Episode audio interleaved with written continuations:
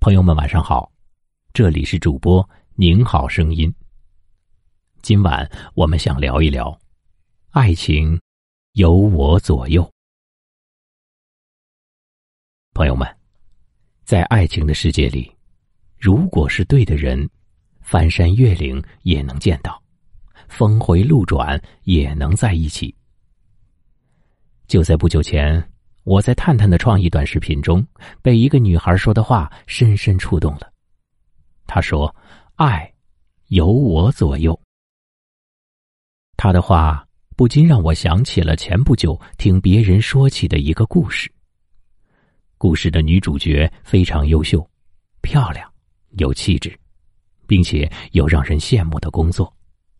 可是她的爱情问题却一直没有解决。谁能说他的条件差？谁能说他不优秀？现在他已经三十一岁了，爱情婚姻还没有着落。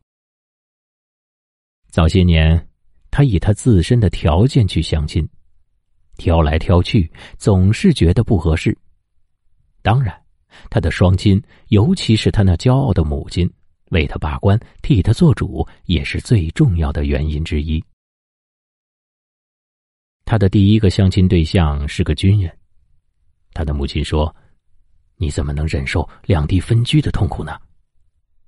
于是就放弃了。这样一次次相亲，一次次放弃，最后到了第九位相亲对象是他的同事，但他却是农村出身，没有钱，买不起房子。他的母亲又说：“嫁这样的人。”要受一辈子的穷。最终，他听了母亲的话，全都放弃了。生活似乎在和他故意开起了玩笑。这两位本可以成为他男友的人，现在生活的都不错。那位军人部队转业，分配到了金融系统工作，而他的那一位同事则考取了公务员，有了一个美好的前程。他有时恨自己，并且迁怒母亲。当年他如果坚持自己的选择，也许会很幸福。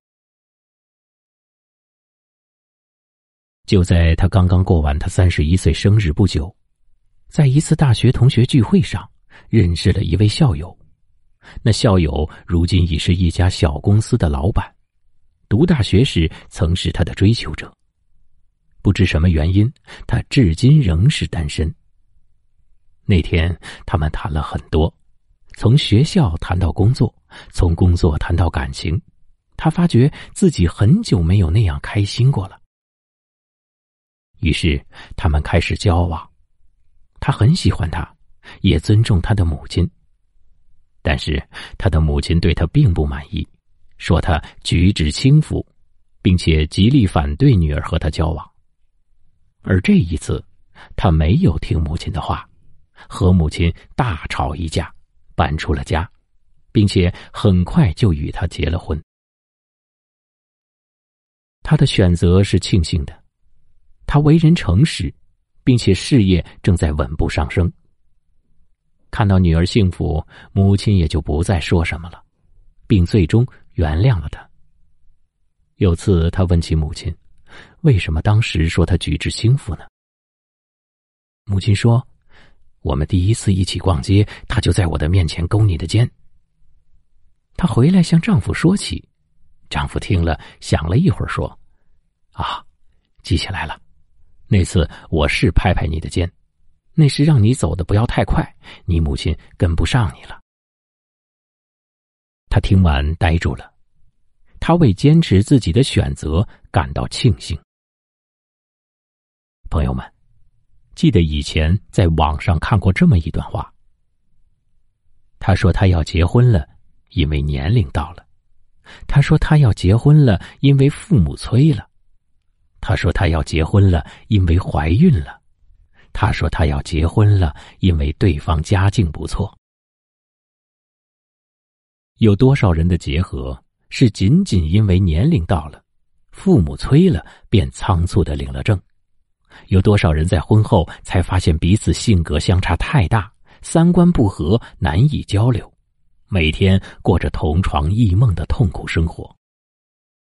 又有多少人在听从家人安排的婚姻之后，日日思念那个真正喜欢的人，痛苦一生？要知道，不忘初心，方得始终。所有未曾遵从内心的选择，都是对自己的不负责；所有对自己不负责的选择，都必然要承担相应的代价。无论年龄多大，都有追求幸福的权利。每个人来到这个世上，都是一个独立的个体。那些打着为你好的名义去绑架你的人，骨子里是为你好，但却未必是正确的。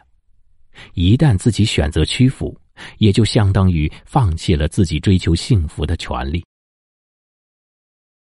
婚姻唯有自己做主，爱必须由我左右，幸福才会与你有关。当你觉得自己扛不住要投降的时候，只能说自己还不够强大。一个人真正的强大，不单只是内心，还有能力。